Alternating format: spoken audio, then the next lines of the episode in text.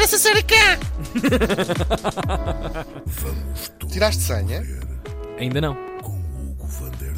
Não Para a me, doutora digas, Sussu. não me digas que era preciso. Era verdade. Era verdade.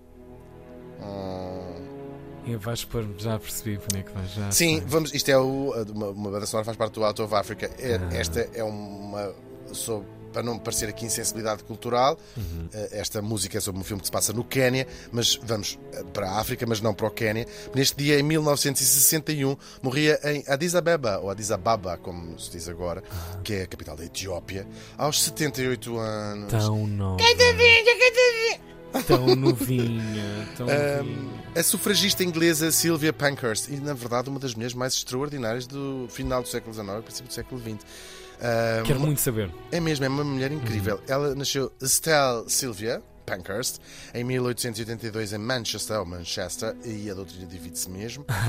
E diverte-se, pelos. Diverte-se muito. Numa casa onde já, já, ah, respiravam as ideias que marcariam a sua vida. Uau!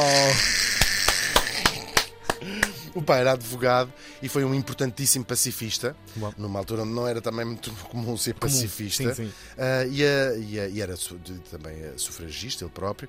E a mãe, Emmeline Pankhurst, foi uma das mais famosas, a mais famosa ativista inglesa pelo direito de voto das mulheres, ela que liderava esse ah, movimento. Ah, Portanto, portanto, a menina de onde veio, tu- claro, já estava Claro. ali.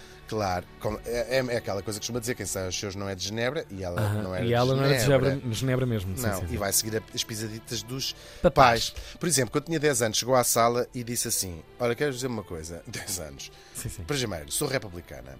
Eu lembro que o Reino Unido é uma monarquia, não é? Aham. E depois, quero viver o resto da minha vida dedicado aos trabalhadores e aos pobres. Ao povo e aos pobres. E os pais, se fosse minha filha, dava logo duas chapadas. Mas os pais disseram: Muito bem.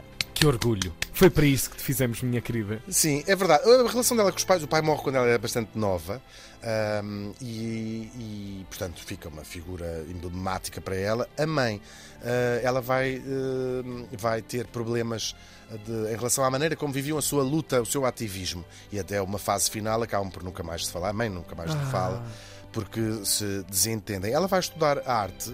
Ahm, onde vai conhecer o- um dos seus amantes. Ela nunca casou, nunca quis casar ah, oficial ah, no papel, ah, já um alto assim de rebeldia.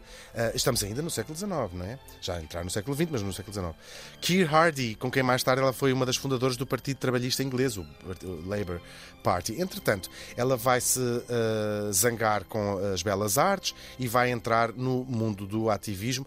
Zanga-se pela primeira vez com a mãe, porque começa. Porque ela era. hum, Hum, apesar de acreditar na, na resistência civil, hum, havia muitas, uh, muitas coisas mais hum, radicais com que ela não se identificava. E toda a sua vida ela vai ser uma mulher altamente ativa eh, em termos reivindicativos, mas n- não necessariamente eh, radicais. Apesar de partir muitos vidros e fazer essas coisas todas. Ela vai usar o seu, a sua paixão pela arte para pintar cartazes, pintar faixas. Uau. Uh, sim, e entretanto um, começa a chatear toda a gente por causa do direito de voto, uh, vai partir vidros ao Parlamento. Luta que já tinha, pelos vistos, sido iniciada pela, pela, família, própria sim. mãe também. Sim, Um, e começa mesmo a chatear toda a gente. E começa também uma coisa que é escrever cartas.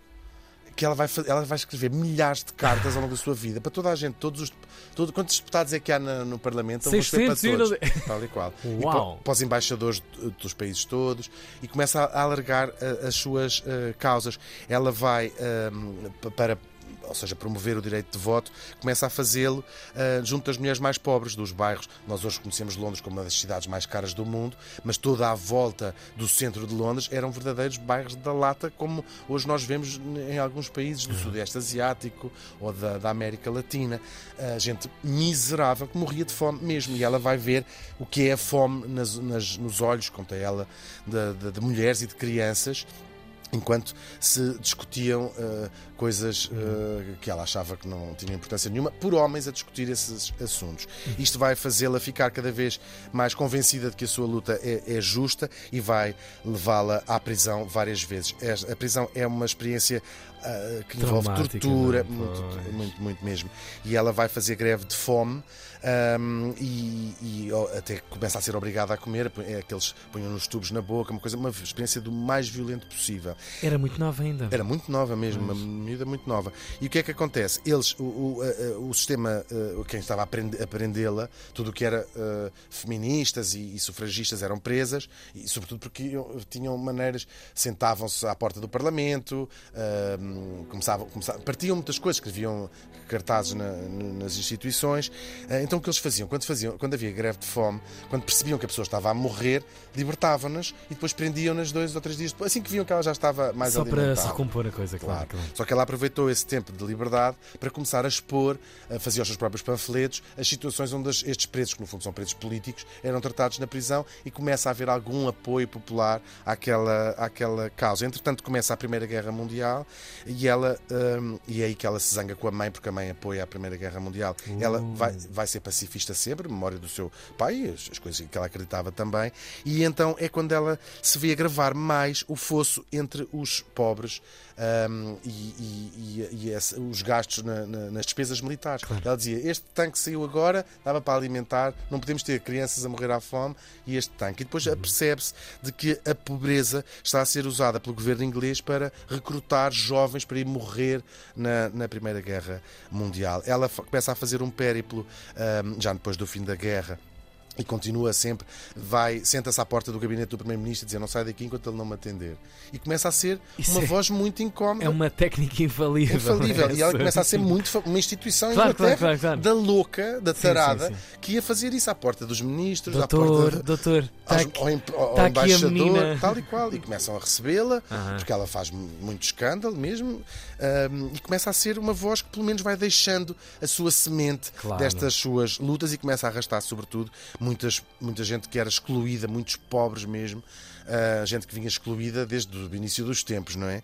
Ahm, entretanto, depois da guerra, ela faz algumas viagens pela Europa, conhece o Lenin, conhece o Marx e vai se interessar durante uma altura pela- pela- pelas ideias comunistas, que, claro, eh, é uma luta que se cruza com a sua própria, até que depois fica ahm, desiludida e acaba por ser expulsa também do Partido Comunista ahm, eh, britânico, que- que- porque ela diz: Não, Mas isto incrível, teve, teve acesso a, tudo. a- sim. a às mais altas patentes da, É do seu verdade, tempo. é verdade. E muito respeitada, como Claro. aquela tipa inglesa que não é boa da cabeça, quase um bocadinho. E vai, eh, ela é das primeiras pessoas ahm, a perceber o perigo do fascismo em Itália e do- da, da subida da- dos nazis na, na Alemanha, isto nos anos 30, mas acha que o, o comunismo como contraponto é péssimo. Ela diz isto: se um dia se chocam estas duas coisas, vai ser uma desgraça Que total, visionária! mesmo visionária, mesmo muito visionária. Ela começa a escrever jornais, e isto ainda estamos nos anos 30, eh, e um- começa já a falar de segregação, interessa-se muito pela questão africana, a segregação racial na África do Sul, quando ninguém falava destas, destas eh, coisas. E, e, e tem eh, no seu jornal que ela fazia eh, correspondentes indianos, eh, e queixando-se também da, da, da herança imperial inglesa. Os ingleses tinham, eh, a Índia fazia parte do seu império. Isto sempre muito pública. Por todos os lados, portanto, Por o incómodo, a insatisfação, sempre, a rebeldia, a inquietação por todos os lugares. Sempre. Dentro, e não era, fora. Estão a fazer o jornal, então, mas o Primeiro-Ministro já leu o jornal? Ainda não? Então vou lá levar à porta. Uma edição especial não abrir. É mesmo uma mulher incrível. Entretanto, ela apaixona-se por um, eh, por um italiano, anarquista, tem um filho, o único filho que ela tem. Ela recusa-se a casar. A relação com a mãe, que já estava, vinha mal de trás, então aí a mãe é que já não lhe ficou. nunca mais. Eh, Mete-se a Segunda Guerra e aqui finalmente alguém a ouve, o Churchill. Ouve e ela vai ter um cargo político, vai ser a, a conselheira do Churchill para os Uau. assuntos da liberdade das mulheres e também do, do alívio da pobreza durante a Segunda Guerra, porque ahm, e muitas das coisas que ela tinha feito durante a Primeira Guerra, ah, abriu sozinha hospitais, não eram hospitais, aquilo que se chama ah, ah, ah, cozinhas económicas, ou seja, para, Sim, para sim. alimentar pessoas. O Churchill vai usar as coisas que ela fez de iniciativa voluntária durante a Segunda Guerra para aliviar a miséria causada pela guerra. Uma mulher extraordinária mesmo em todos os aspectos. Continua a escrever as suas cartas, até que chama a atenção do imperador da Etiópia, o El Selassie, que já falámos aqui. Ah, ele, o- a Itália fascista ocupa ah, a Etiópia. Etiópia. Ele, ah, o, Selassie vai se exilar à Inglaterra, é recebido por ela, é a primeira pessoa que o recebe, e quando a guerra acaba e, e ele volta à Etiópia, vai convidar, vai convidá-la para se mudar para, para a Etiópia, onde ela vai e vai continuar a fazer o seu trabalho ah, de, de assistência social e de apoio à pobreza na Etiópia, e é lá que ela vai morrer, e quando morre recebe já com o estatuto de heroína nacional, quer em Inglaterra, quer também na Claro. Etiópia, e recebe um gigantesco enterro de, de Estado na Etiópia. Nos seus papéis foi encontrada uma, depois dela morrer, um- uma nota à mão onde ela tinha escrito: Quero estar entre os cidadãos do mundo que não conhecem barreiras nem de raça nem de nação e cuja, cuja esperança se fixa nessa era de fraternidade universal que, acredito, ainda estará para vir. A Sylvia Pankhurst morreu faz hoje 62 anos. Bravo, bravo, bravo, bravo. love.